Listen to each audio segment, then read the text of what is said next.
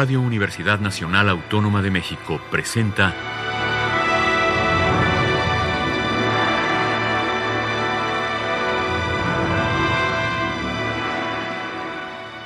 Hacia una nueva música.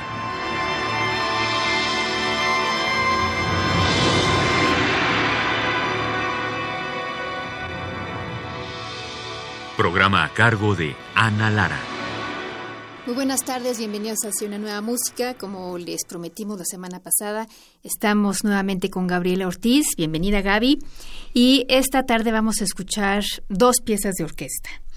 Gaby, tú has tenido una experiencia ya con grandes orquestas en el mundo, sobre todo la, la, relación que tienes con la Filarmónica de Los Ángeles es, es muy intensa, ¿no? Cuéntanos un poco esta relación que tienes con esa orquesta y Dudamel en particular. Eh, la Orquesta Filarmónica de Los Ángeles eh, cada año o, ha tenido bueno ha tenido este este proyecto de, de, de, trabajar este y homenajear a alguna ciudad. Y el año siguiente de que ellos hicieron esta semana no que se la dedicaron a, a Reykjavik decidieron hacer un festival dedicado a la Ciudad de México. Y para este proyecto este me encargaron una pieza nueva ¿no? Este fue un encargo ya, ya con Gustavo Dudamel como titular. Este, y escribí yo una pieza que se llama TENEC, Invenciones de Territorio. Y después de esto, la Filarmónica de Los Ángeles, que, que es, eh, que a mí me parece que es una de las orquestas que, que sí ve hacia el futuro y que sí apuesta a la nueva creación y que sí está muy consciente de que es muy importante la comisión de obras, ¿no? Y que es muy importante que se integre como de manera cotidiana el repertorio de la música del siglo XX y siglo XXI. Para ellos ha sido una constante, yo creo que es una tradición que viene incluso desde esa Peca Salonen, ¿no? Él es el que empezó a incluir en cada uno de sus programas al menos una obra del siglo XX, después incluso fundaron una serie de conciertos de, de, de música de cámara de los mismos ejecutantes de la Filarmónica de Los Ángeles que se llama The Green Umbrella, este, que enfocados exclusivamente a la música contemporánea y este lineamiento ha sido una continuidad que le ha dado Gustavo Dudamel y que le ha dado John Adams, que es el compositor en residencia de la, de la Orquesta Filarmónica de Los Ángeles. Así que, bueno, eh, este, este año, eh, ya se va a acabar este año, en, en, en octubre se termina, la Filarmónica eh, está, ha estado celebrando eh, los 100 años de su fundación. Mm. Y para eso hicieron un proyecto muy ambicioso, este, yo, yo no, no, he visto una orquesta que en un año haya comisionado 50 obras. Bueno, regresemos entonces a la música que vamos a escuchar el día de hoy. Esta obra, la primera que vamos a escuchar, se llama Altar de Viento. Tienes varios altares. ¿no? Sí, empecé este, con esta idea de los altares. Cuando regresé de Inglaterra escribí Altar de Neón. Pues la historia es muy sencilla. Justamente cuando yo estaba en Inglaterra estudiando, este, fue cuando México firmó el Tratado de Libre Comercio con Estados Unidos y Canadá. Y a mí me, me pasó una cosa muy extraña, que cuando llegué a la Ciudad de México, muchas secciones de la Ciudad de México parecían este, partes de una ciudad fronteriza de Estados Unidos. Pero después viajé a visitar a mi hermano a Los Ángeles, mi hermano artista visual, Rubén Ortiz Torres, y me pareció todo al revés todo. O sea, partes de Los Ángeles, especialmente East LA, parecía como si estaba, estuviera yo caminando en cualquier calle del centro de la Ciudad de México. Entonces se me cruzaron mucho los cables, o sea, de pronto Los Ángeles era más mexicano que México o México era más americano que Los Ángeles. O sea, es decir, esta como mezcla de, de culturas y donde de veras se diluyen estas fronteras, era muy clara. Y me pareció que un altar de neón eso es lo que sugiere, esta mezcla un poco posmoderna, ¿no? De tener, por ejemplo, un altar de origen este, esencialmente europeo, pero que de repente lo mezclas con la modernidad y con una luz neón y de paso podía haber ahí un Mickey Mouse, ¿no? Y te lo encuentras en una iglesia. O sea, este tipo de imágenes que son sumamente, este eclécticas, digamos, este, me inspiraron y entonces escribí esta obra que se llama Altar de Neón. Después vino Altar de Muertos, ¿no? Bueno, vino, vino la comisión del Cuarteto Cronos, eh, David Harrington me pidió que hiciera una obra sobre el Día de los Muertos y yo escribí Altar de Muertos. Entonces, de pronto me pareció que la idea de tener esta continuidad en, cuanto al, a, utilizar la palabra altar este, podía tener mucha relevancia. Escribí Altar de, Altar de Piedra, que fue la obra que, que, escribí para la Filarmónica de Los Ángeles y esa Peca Salonen, basado en los pasos perdidos de, de, Alejo Carpentier. Hay una parte en donde describen este viaje de este musicólogo que llega a, bueno, se, entiende que es Brasil o cualquier parte de, de exótica de Latinoamérica, y describe un momento en el que está viendo una serie de piedras esculpidas por el viento y la erosión del agua, etcétera, y los describe como una especie de altares de piedra.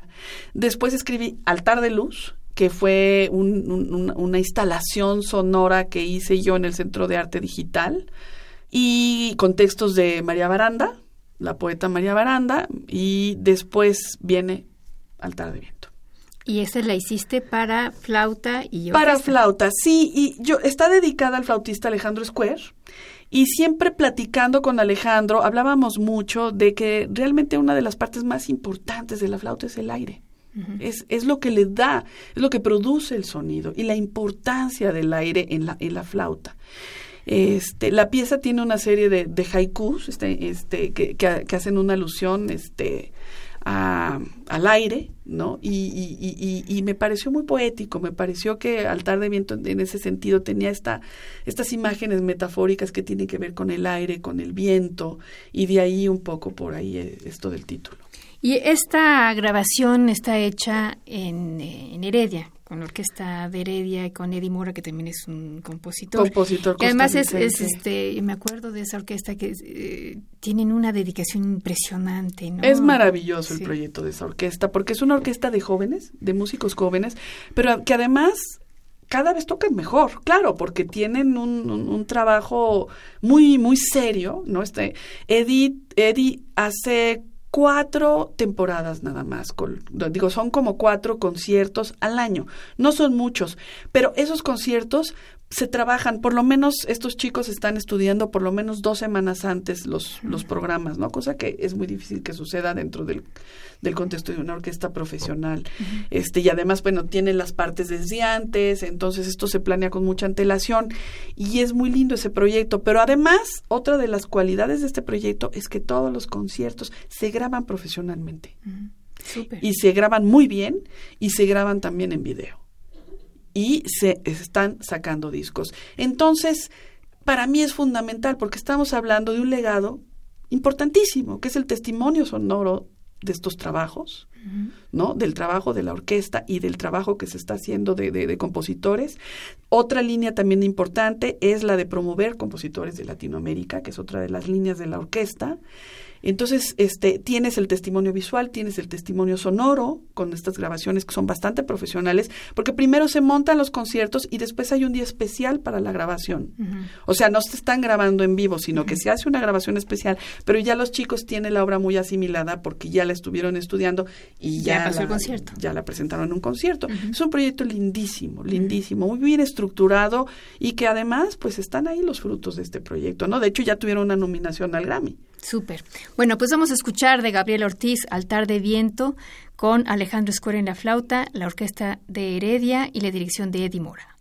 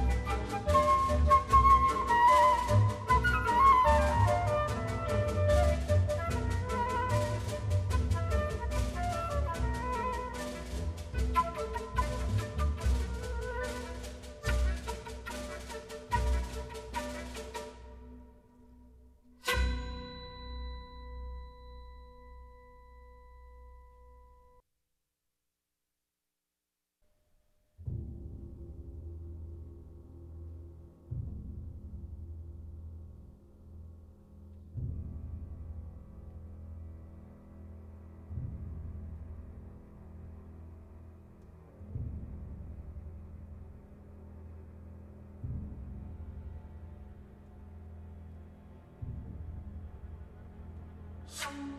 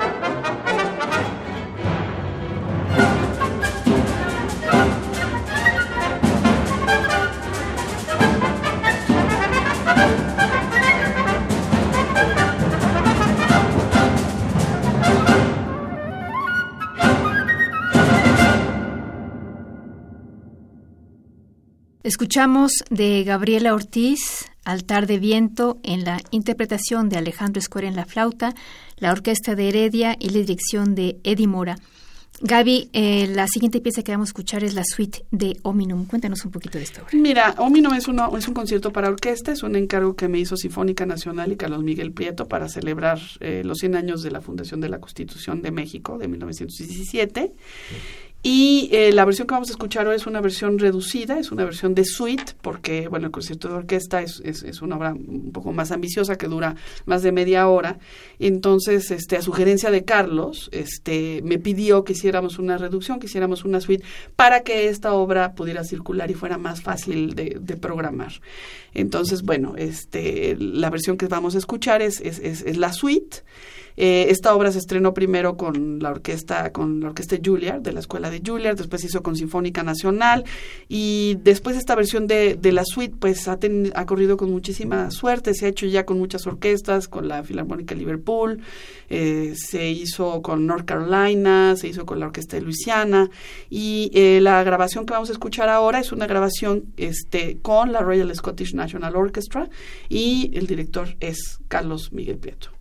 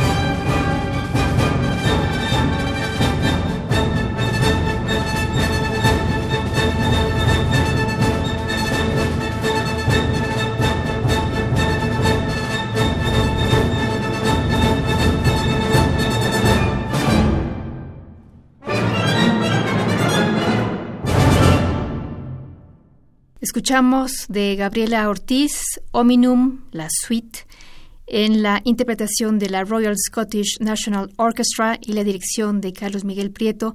Gaby, pues mil gracias por habernos presentado esta, esta probadita de tu música orquestal, que yo sé que es mucha y tienes mucha muy reciente, pero espero que pronto puedas venir otra vez y presentarnos algo de lo nuevo que estás haciendo. Bueno, yo creo que somos nosotros los que tenemos que agradecerte a ti, Ana, también los escuchas porque dediques este espacio a la música contemporánea, que le dediques el espacio a los compositores vivos, a los que estamos produciendo.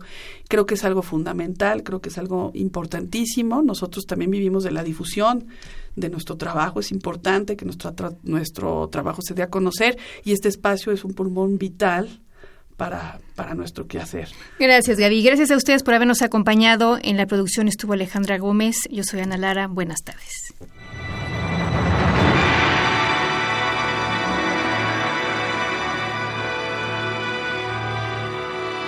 Radio Universidad Nacional Autónoma de México presentó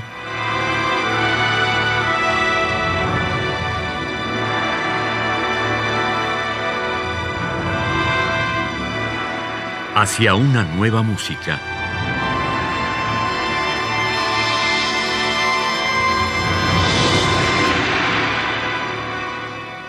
Programa a cargo de Ana Lara.